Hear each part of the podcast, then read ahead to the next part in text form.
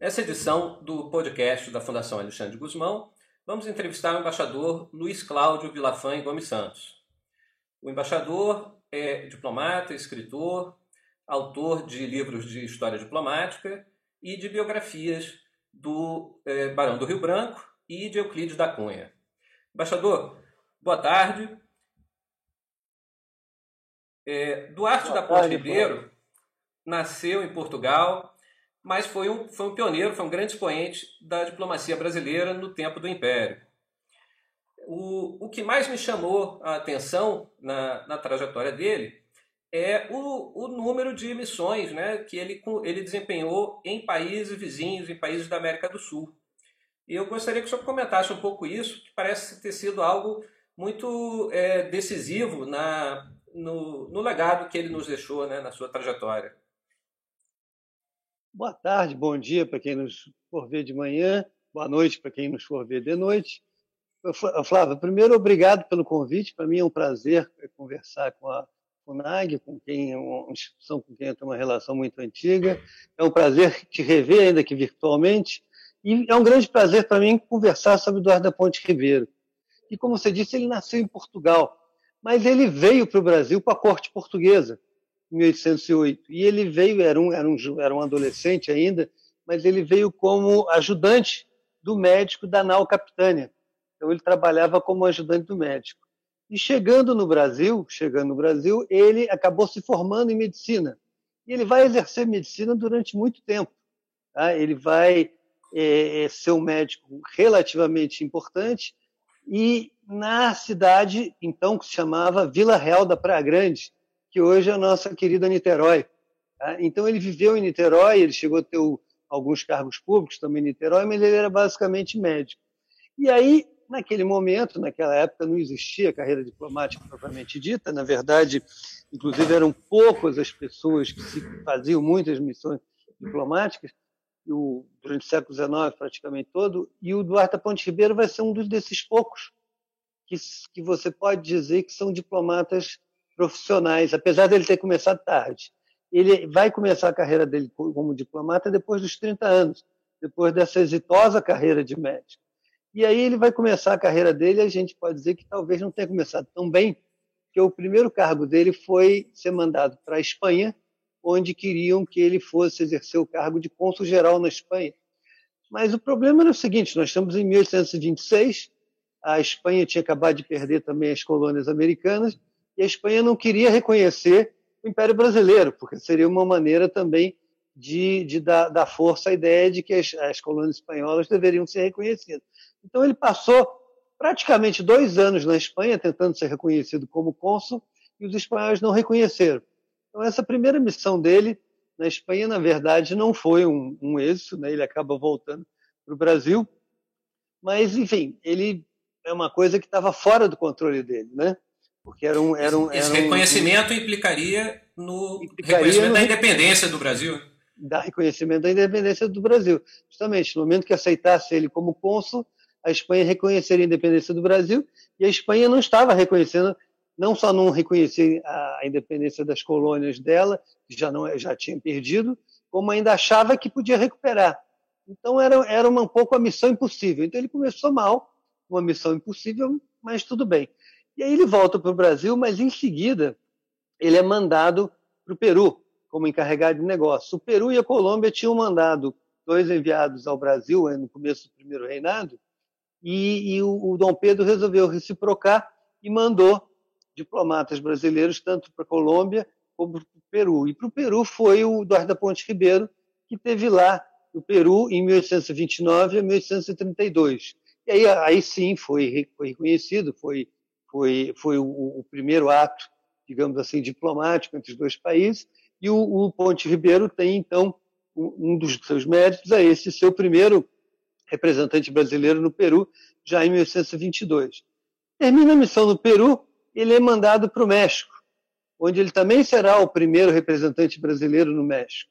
E aí, naquele momento, para chegar no México, ele, na verdade, ia até Lisboa, e aí, ao passar por Lisboa, ele passou um ano em Lisboa como espião, porque nós estamos em 1832, o Dom Pedro tinha voltado para Portugal, e o Partido Restaurador queria que o Dom Pedro voltasse para o Brasil para restaurar o seu reinado no Brasil, como ele estava lutando contra o irmão dele lá em Portugal.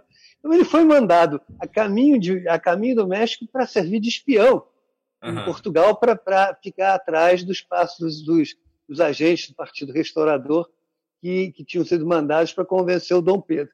Ele se Dom convenceu. Pedro, Dom Pedro vai ser depois Pedro, Dom Pedro IV. Pedro IV em Portugal, mas nesse é. momento ele ainda está em guerra com o irmão dele. Tá?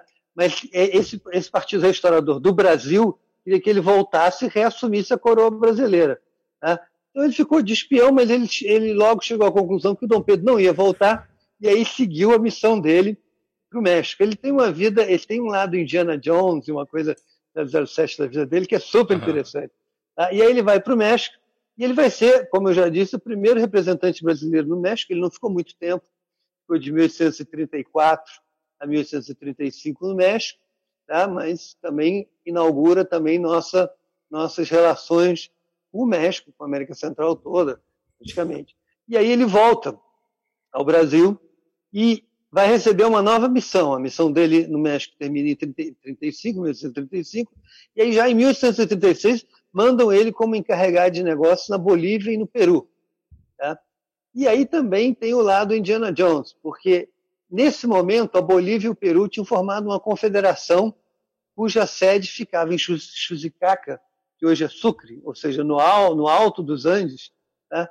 Então a primeira, a primeira complicação da missão dele era chegar na capital é, da, da Confederação Peruano-Boliviana, né? Então, o que, que ele faz? Ele vai, vai do Rio de Janeiro para Montevideo, Montevideo para Buenos Aires e vai a lombo de burro, sobe os Andes até, até, até, até Sucre, a cidade que hoje chama Sucre, ou seja, ele atravessa todo, todo o interior da Argentina, vai, chega ao pé dos Andes ali pela Argentina e sobe os Andes. Isso demora meses. Então, o trajeto demora meses, é perigoso, tudo que você possa imaginar. E aí chega lá em, em Chuzicaca, e aí a, a, a, confederação começa a ter problemas, ela tem um governo que é meio, meio itinerante, e aí ele acaba se deslocando para Lima. E aí também aí ele desce os Andes pelo outro lado. Então ele atravessou nesse, nesse primeira metade do século XIX, ele atravessou a América do Sul de um lado a outro ao longo de, de, de mula, né? E aí ele finalmente vai chegar em Lima, né? Ele vai chegar em, em ele chegou na, na Bolívia no início de 1837 e em meados, em junho de 37, ele vai chegar no Peru e vai ficar, vai se sediar em Lima. E em Lima, ele vai assistir à dissolução dessa confederação peruano-boliviana, porque os chilenos vão atacar essa confederação. É, eles, é, é uma coisa conhecida na historiografia desse país como a Primeira Guerra do Pacífico. A Segunda Guerra do Pacífico vai ser muito depois, na década de 1860. Então, o Chile ataca essa confederação vai dissolver essa confederação, inclusive invade e conquista a cidade de Lima. Há uma ocupação chilena na cidade de Lima. Enfim, os chilenos acabam saindo, ele continua lá, e aí em 1841 ele vai sair, mas antes de sair ele vai assinar dois tratados, depois a gente vai conversar sobre isso, mas dois tratados que vão ser importantes. Um deles vai ser especialmente importante. Ele vai assinar um tratado de amizade, comércio e navegação um tratado de limite extradição. Tá? Isso é muito, vai ter consequências. Depois, apesar de que esse tratado vai para o Rio de Janeiro, ele não vai ser aceito pelo imperador. Naquela época não era o parlamento que ratificava, era o imperador. O imperador decide não ratificar, o tratado não vai ter vigência. Mas aí ele volta para o Rio de Janeiro e ele vai ser chefe da terceira seção da Secretaria de Negócios Estrangeiros, que era a parte da, da Secretaria de Negócios Estrangeiros que cuidava das Américas. Então ele passou a ser o, o chefe, digamos assim, do nosso Departamento das Américas, ou da Secretaria das Américas. Ele tinha um cargo que, que era muito interessante porque era um pouco, é, naturalmente, o Império Brasileiro estava muito voltado para a Europa. Tá? Nós, nós tínhamos uma relação muito, a cabeça muito voltada para a Europa. Então ele fica dono, digamos assim, da chancelaria, que era uma chancelaria muito pequena naquela época, da, da América. Tá? Então ele vai ser muito influente também na Secretaria de Estado, ou seja, porque era muito comum um de, uma pessoa receber uma missão no exterior, quando voltasse para o Rio de Janeiro, ser dispensado e acabou sua carreira diplomática, digamos assim. E ele não. Ele vai voltar para, para, para o Rio de Janeiro e vai continuar trabalhando na Secretaria de Estado. E aí, em 1842, ou seja, ele volta, ele fica relativamente muito pouco tempo nessa primeira passagem pelo secretário de Estado, ele, final de, de, de, de 42, ele é designado ministro do Brasil na Argentina, ministro residente, que hoje a gente chamaria de embaixador. Né? E num momento muito, muito complicado, estava Rosas, Rosas estava no auge do poder, e a relação do Brasil com a Argentina nesse momento estava com, com, grandes problemas porque, por causa da guerra civil no Uruguai. Tá? Então, naquele momento, houve uma tentativa de, de, de, de se entender com Rosas, né, de levar uma relação profícua com Rosas, que vai dar errado, vai dar muito errado. Inclusive, o Ponte Ribeiro vai sair, ele vai pedir os passaportes, ou seja, ele sai brigado com Rosas. Ele depois ele vai escrever num livro que vai ser, vai escrever um longo relatório que vai virar um, um, um livro muito interessante sobre a experiência dele na Argentina e sobre a política do Brasil por prata. o Ponte, o Ponte Ribeiro tem essa coisa que é genial, que ele era o Indiana Jones, era um sujeito da ativa, era um grande negociador, negociava tratados, e também era um grande intelectual. Ele era um intelectual de primeiríssima linha e ele vai ter uma influência intelectual tremenda na diplomacia brasileira do Império. Tá? Então, ele acaba voltando ao Brasil em 43, 1843, e a partir no final de 43, a partir de 44 até 1851, ou seja, aí um longo período, ele vai ser de novo chefe dessa terceira sessão da Secretaria de Negócios Estrangeiros, que cuida das relações com a América. Então ele vai ser, ele vira o grande especialista de Américas no Brasil, no, no, na Secretaria de Estado, na diplomacia brasileira. E o grande tema era limites nesse momento. Então ele vai se tornando um dos grandes, um dos grandes especialistas de limites. O Brasil deve muito ao Duarte da Ponte Ribeiro é. na, sua, na sua configuração de limites. E aí o que, que vai acontecer? O Brasil tem até, até o final da década de, de 1840 uma posição um pouco distante, não intervencionista no prata, e aí vem há uma mudança importante nesse momento, que é a chegada do Paulino Soares de Souza como chanceler pela segunda vez, ele foi chanceler pela primeira vez em 1844, mas em 49 ele vai ser chanceler pela segunda vez, e o Paulino, Eduardo, o Paulino Soares de Souza, que depois será o Visconde do Uruguai, decide mudar a política brasileira, passar para uma política ativa do Prata, que vai desembocar na intervenção no Uruguai, em 1851, e vai desembocar na guerra contra Rosas e na derrota de Rosas. Né? E aí, o, dentro, no marco dessa política, ou seja, o, o, o Paulino está tá preocupado que os outros países da região possam se voltar contra o Brasil a favor da Argentina, ele decide é, criar uma missão itinerante pelas repúblicas do Pacífico, ou seja, por Chile, Bolívia, a Bolívia nesse momento tinha um litoral Pacífico, então uma missão itinerante pelo Chile, Bolívia, Peru, Equador e Colômbia, para explicar a posição brasileira na guerra contra Rosas e para se garantir que não haveria intervenção desse país a favor de Rosas. E a pessoa mais, mais adequada para essa missão era o Eduardo Ponte Ribeiro, que era o chefe da terceira sessão e tinha estado no Peru já duas vezes, ou seja, ele conhecia bem a região e conhecia, tinha estado com, nessa discussão sobre Rosa. Então ele vai ser, vai ter essa missão, que é uma missão que era relativamente pouco conhecida, mas é um grande marco da política externa do Império. É missão especial nas repúblicas do Pacífico e Venezuela. Tá? Isso no começo de 1851.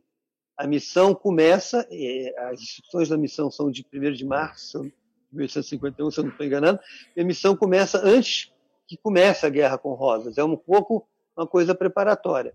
E aí, enfim, a guerra com Rosas vai acabar sendo muito rápida. O Brasil ganha rapidamente a, a, a, guerra, a guerra no Uruguai, com apoio, com apoio de forças argentinas, com apoio do, de uruguaios, mas a, questão no Uruguai se resolve rapidamente. E essas tropas, essas forças combinadas vão se enfrentar com Rosas e vão ganhar de Rosas no início de 52 em Monte Caseiro. E o, o, o, nesse momento o Eduardo Ponte Ribeiro já partiu, mas essa guerra acaba sendo uma guerra muito exitosa e muito rápida, na verdade. Nesse meio tempo, o Duarte da Ponte Ribeiro foi ao Chile. No Chile, ele, ele, ele se deu conta de que os chilenos não iam apoiar Rosas, então ele, ele, ele tranquiliza a Secretaria de Estado, dizendo que não, não, que não se esperasse nada do, do Chile, o Chile não apoiará a Rosa, e vai para o Peru. E o Peru também, ele rapidamente descobre que não, não tem nenhuma simpatia por Rosa, e aí ele, ele tinha, nesse momento, pela primeira vez, instruções para tratar de limite. E ele vai, vai, vai assinar com o Peru um outro acordo, basicamente segue a linha daquele acordo que ele tinha assinado em 1841. Dez anos depois, em 1851, ele vai assinar um outro acordo com o Peru, um acordo de limites, de, comércio, navegação e limites com o Peru, e esse sim vai ser sancionado pelos dois governos. Ou seja, esse tratado de 1851 está em vigor até hoje. Ou seja, é um dos grandes marcos também na nossa política de limites. E esse tratado tem uma outra característica muito grande, depois a gente pode conversar sobre isso, que ele é o tratado, é o primeiro, junto com o tratado com o Uruguai, né, que também é do mesmo ano, são os primeiros tratados que vão ser assinados usando a, a, a doutrina do uti possidetis de facto, que depois vai balizar toda a política de limites, que até esse momento não era um consenso na diplomacia brasileira. Então, tratado é de maior importância. E ele acaba indo para o Peru, para a Bolívia, do Peru ele vai para a Bolívia, na Bolívia ele não consegue negociar com os bolivianos, e a missão acaba sendo dividida, essa parte do Equador, Colômbia e Venezuela vai passar para Miguel Maria Lisboa, que vai fazer a missão, vai ser uma missão também exitosa, ele volta para o Brasil, e em 1853 ele está de volta no Brasil e ele é colocado em disponibilidade ativa, que é outra coisa pouco comum naquele momento. Disponibilidade ativa é uma espécie de aposentadoria, que não era comum na diplomacia, na, na, na, na, digamos, na burocracia brasileira daquele tempo. Então ele é colocado em disponibilidade ativa como ministro residente, ou seja, no cargo mais alto. Ou seja, então é também um, um indício do prestígio que ele tinha. E ele vai continuar trabalhando no Itamaraty. E ele vai ficar trabalhando como intelectual. Ele vai escrever mais de 200 memórias, hoje a gente diria memorandos, são grandes estudos que ele fazia. E ele estudou praticamente todas as fronteiras do Brasil, entre outros temas. Né? E ele também, por exemplo, organizou, é o primeiro, a primeira pessoa que vai organizar a mapoteca do Itamaraty, que existe até hoje, que é, é, um, é um, um acervo do Itamaraty da maior importância. Então, o Duarte Pontibeiro, ainda que em disponibilidade ativa, ele vai ficar até a morte dele trabalhando no Itamaraty, sendo uma pessoa da maior influência no Itamaraty. Ele é o grande é, intelectual nessa área de limite e de América, de uma maneira geral. Então, ele, é talvez um dos diplomatas mais completos que a gente já teve em toda a diplomacia brasileira.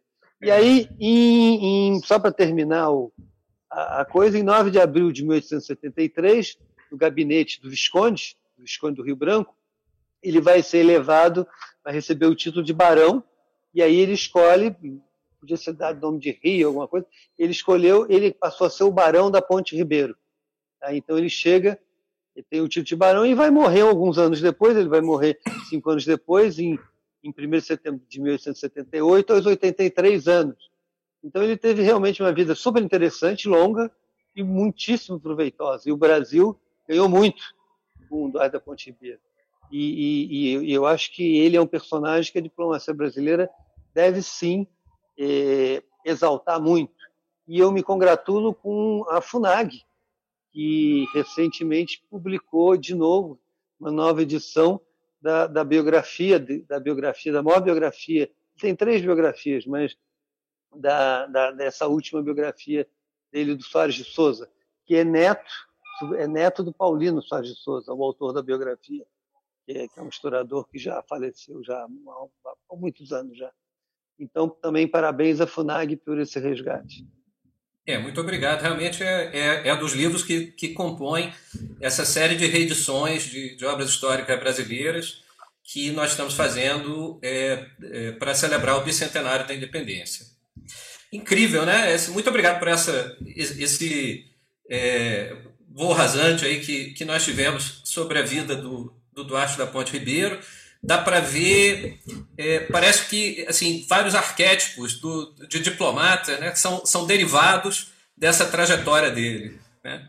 É, realmente, durante boa parte da nossa história, a diplomacia brasileira tinha como principal questão, como principal tarefa, solucionar as questões de limites do território nacional, né, que surgiam em, em contextos diferentes a, a uh, em, em, em, cada momento.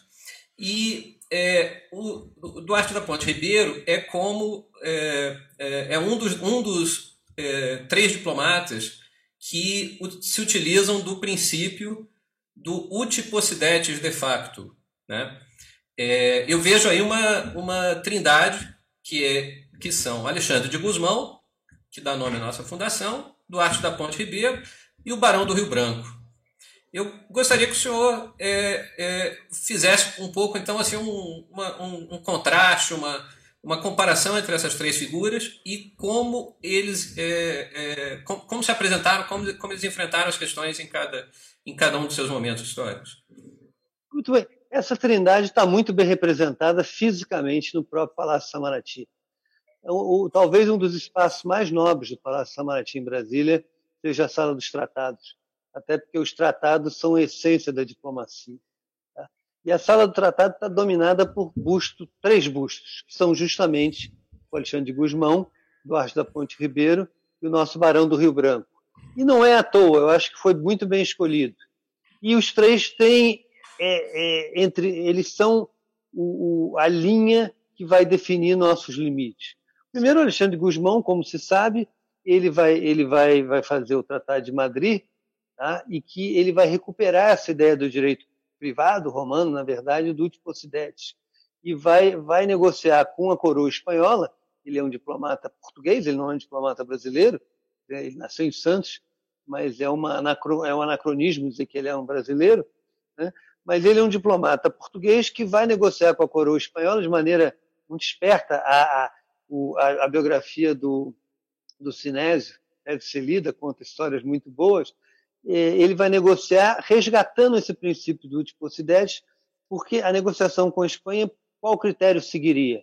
O Tratado de Tordesilhas estava caduco. E ele acaba propondo, acaba impondo, acaba vencendo a negociação a ideia de impor esse princípio que era quem quem quem está ocupando a terra desde muito tempo, não vale invadir, ocupar e, e dizer que é o Utipocidetes, isso não é o Utipocidetes, mas quem estava ocupando aquele território há muito tempo tem direito a ocupar e continuará a ocupar. Tá? Então, com isso, o, o, esse desenho principal do Brasil mais, mais ou menos fica esboçado com o, o Alexandre Guzmão.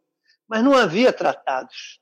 Né? Isso, o, um, um, dos temas da diplomacia brasileira, que, é, que é a, a doutrina de diplomacia brasileira vai dizer, que tratado, esses tratados acabam caducos por causa de uma guerra que houve, a Guerra das Laranjas, que houve entre Espanha e Portugal, e que não restabeleceu o status quo antes. Ah, então, teoricamente, quando vem a independência brasileira, esses tratados, em princípio, não estariam válidos. Era uma, era uma, era uma das, das, enfim, das doutrinas possíveis. Tá? Então, o Brasil tinha uma, um contato com uma grande quantidade de países hispanos e não se sabia, não se tinha claro, e não se tinha claro dentro da chancelaria brasileira como que se devia conduzir as negociações com os, os, os vizinhos. E no primeiro momento, inclusive, como eu já disse, houve, houve missões de, de, de peruanos e de, e, de Nova Granada, que seria Colômbia, ao Rio de Janeiro, no, na década de final da década de 20, 1820, que queriam negociar tratados e a resposta brasileira foi: não, não, não vamos negociar porque nós não temos elementos. Por quê? Porque um dos elementos, se talvez fosse, se tivesse seguido um outro caminho, seria o elemento principal, seriam os mapas. Mas esses mapas tinham sido levados para Portugal de volta, uma parte dos mapas. Aí também a importância da criação da mapoteca.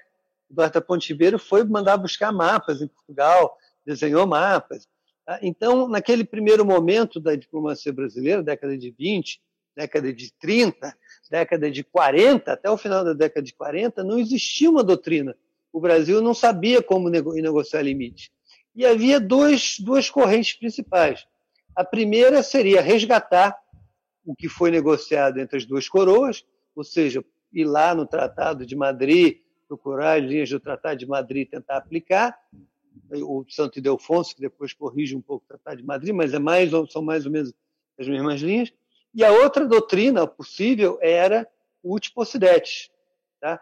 E o Brasil negociou tratados com os dois princípios. até a década de. Em, em, em, geral, não queria negociar.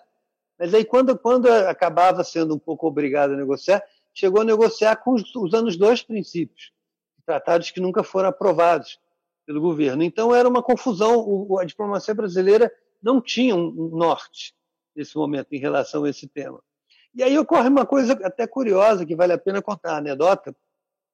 Uma das coisas que os, os, os diplomatas brasileiros faziam quando iam aos países vizinhos negociar tratados eram, eram negociar tratados de, de, de extradição de presos, de, de criminosos.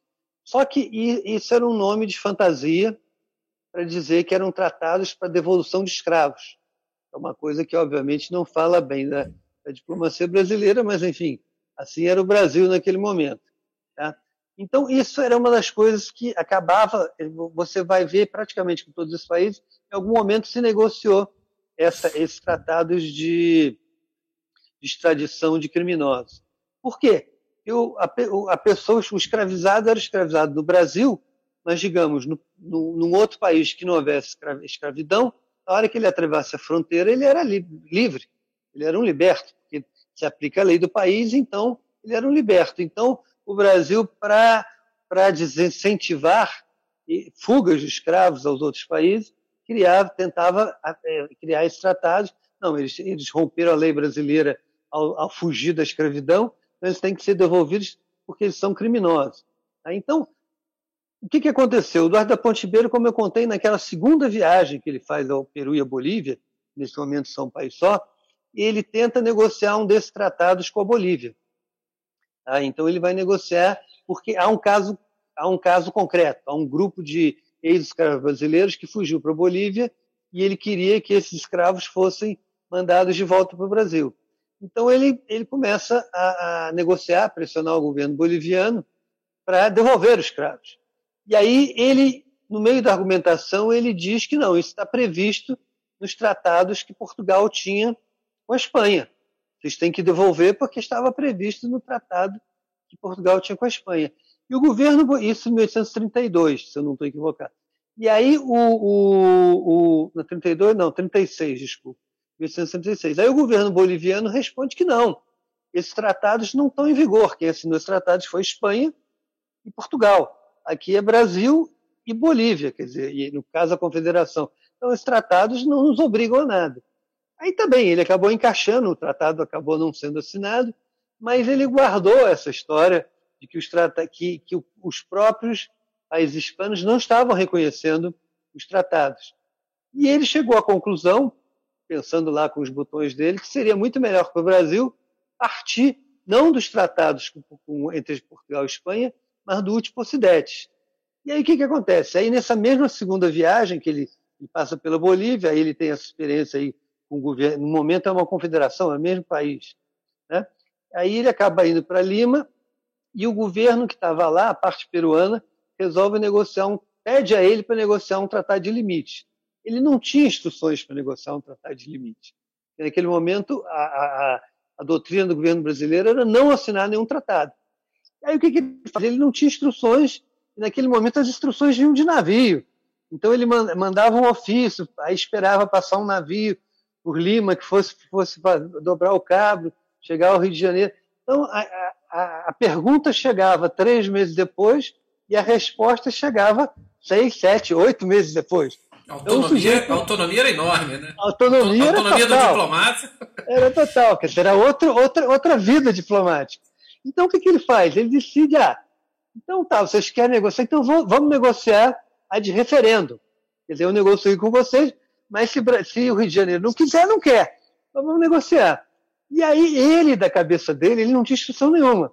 Ele, da cabeça dele, resolveu pressionar os peruanos para eles assinarem pelo último Ocidente.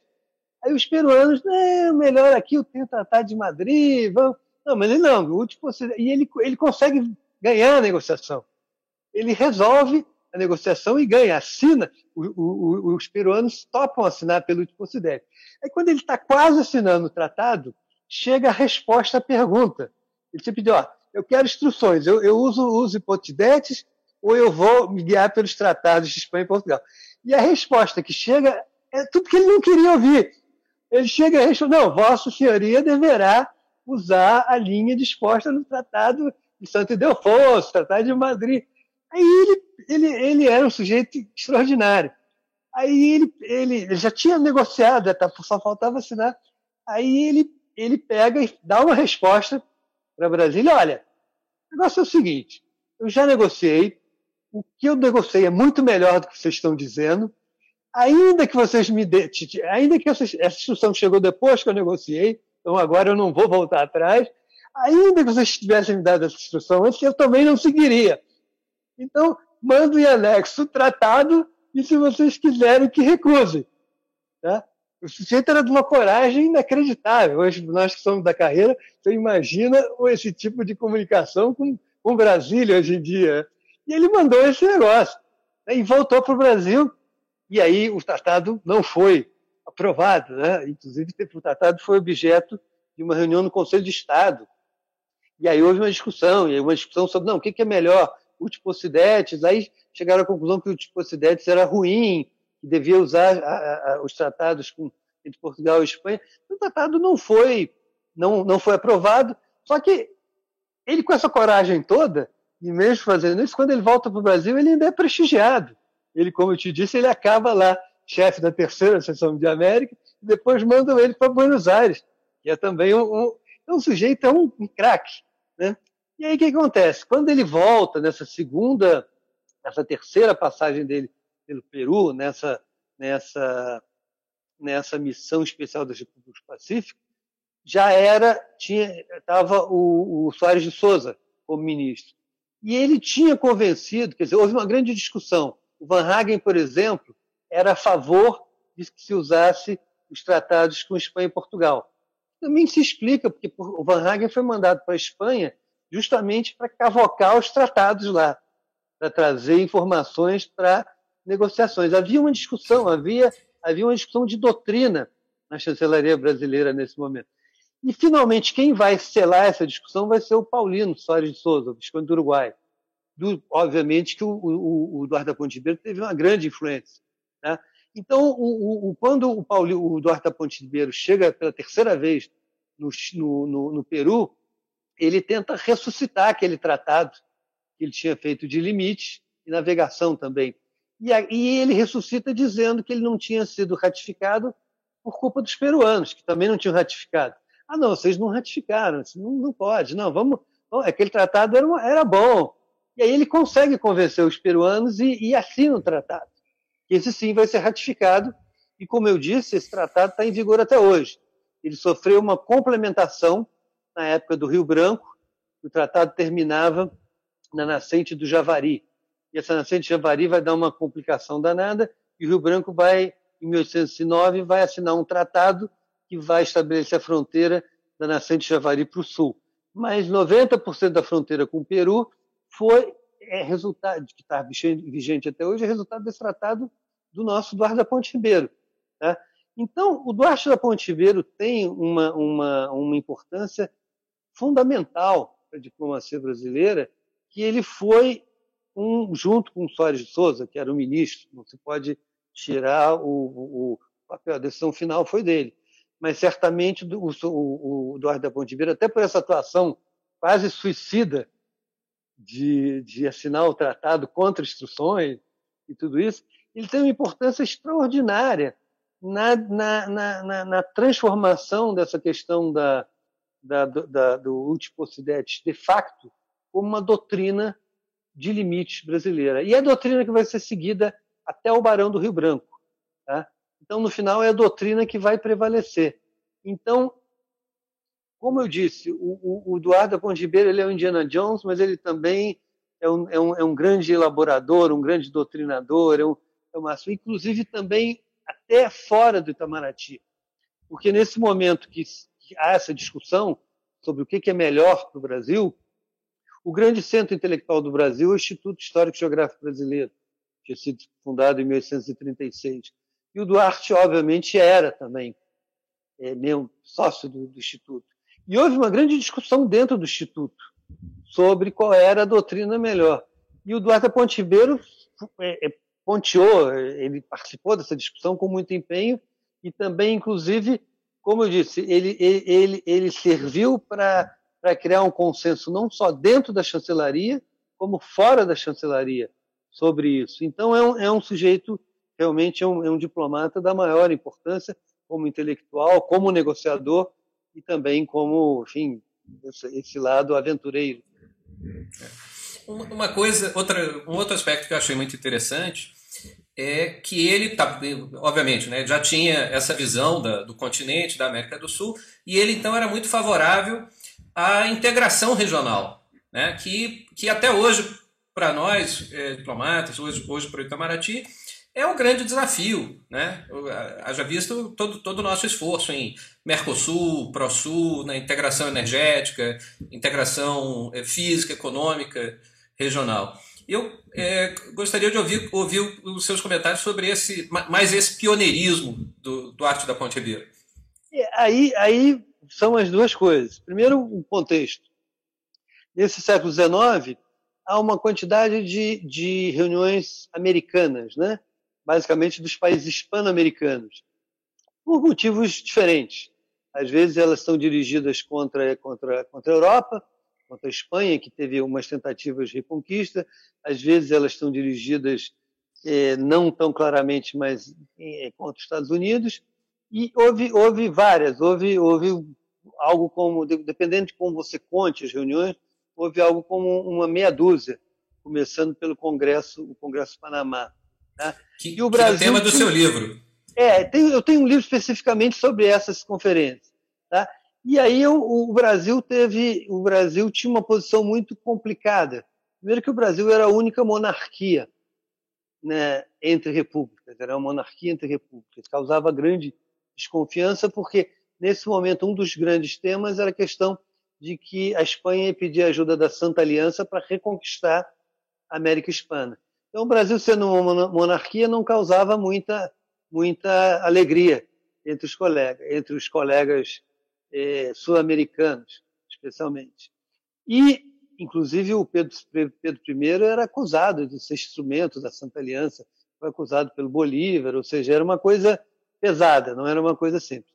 Depois, o Brasil era, uma, era, era um, um, um país escravista. E, basicamente, com algumas exceções, basicamente todos esses países, à medida que, que houve a guerra de independência, a, a escravidão foi sendo, foi sendo é, abolida. E, na maioria dos casos, não era o tipo de serviço de trabalho forçado mais importante. Né? É, eles tinham outros tipos de trabalho forçado que não era escravidão. Então, também tinha essa questão da escravidão. Então, o Brasil era visto com muita, muita desconfiança. E a questão de limites, todos todos ou grande parte deles tinham limites com o Brasil, o Brasil era um só. Então, é, o Brasil também tinha muita desconfiança com essas reuniões. O Brasil achava que ia ficar isolado e de que esses países iam querer discutir limites do Brasil e que o Brasil ia ficar entre, tendo que combater diversos, diversos adversários ao mesmo tempo. Então, na chancelaria brasileira, havia um, uma, um, um, quase uma unanimidade de que o Brasil não deveria participar dessas reuniões. No final, no frigir dos ovos, se a reunião fosse a ver, a, a, ideia era que a gente pelo menos mandasse um observador, coisa que a gente acabou nunca mandando, nem no Congresso do Panamá, mas no final houve acenos para se mandar alguém para participar como observador, mas não, não, nunca participamos. Tá? Então havia muita má vontade da, da diplomacia brasileira em relação a todas as iniciativas americanas integração a qualquer título, tá? inclusive a defesa contra a tentativa de recolonização que fosse. E houve, quando Eduardo da Ponte Ribeiro estava em Lima, naquela segunda passagem dele por Lima, que vai terminar em 1841, e essas reuniões duravam, elas, as coisas eram muito lentas, né? tudo ia de navio, demorava. Então, a discussão sobre a convocação da reunião durava muitos anos, né? durava três, quatro, cinco anos, e a própria reunião em geral, duravam muitos meses. Então, houve, durante esse tempo que estava em Lima, houve uma, um, ou chegou a haver, tal da reunião um pouquinho depois da saída dele, mas houve, houve uma grande discussão sobre uma reunião lá em Lima. Na verdade, Lima chegou a ser, ser é, lugar de duas reuniões, dessas reuniões americanas. Então, isso, ele participou dessa discussão. E ele, como ele era uma pessoa de opiniões fortes, realmente, ele, ele foi totalmente contra. Ele é um pioneiro e, de novo, ele estava totalmente na contracorrente do que a chancelaria achava naquele momento. Então, ele tem um texto que tá, foi está publicado nos cadernos CHDD, da FUNAG, ele tem um texto que ele explica as razões dele. Por que o Brasil deve participar? É um texto que deve ser de 30 e tantos, 39. Eu teria que ver isso. Isso, peraí, eu acho que até vejo isso aqui. Peraí. É a força da personalidade, né? A personalidade na, atuando na história.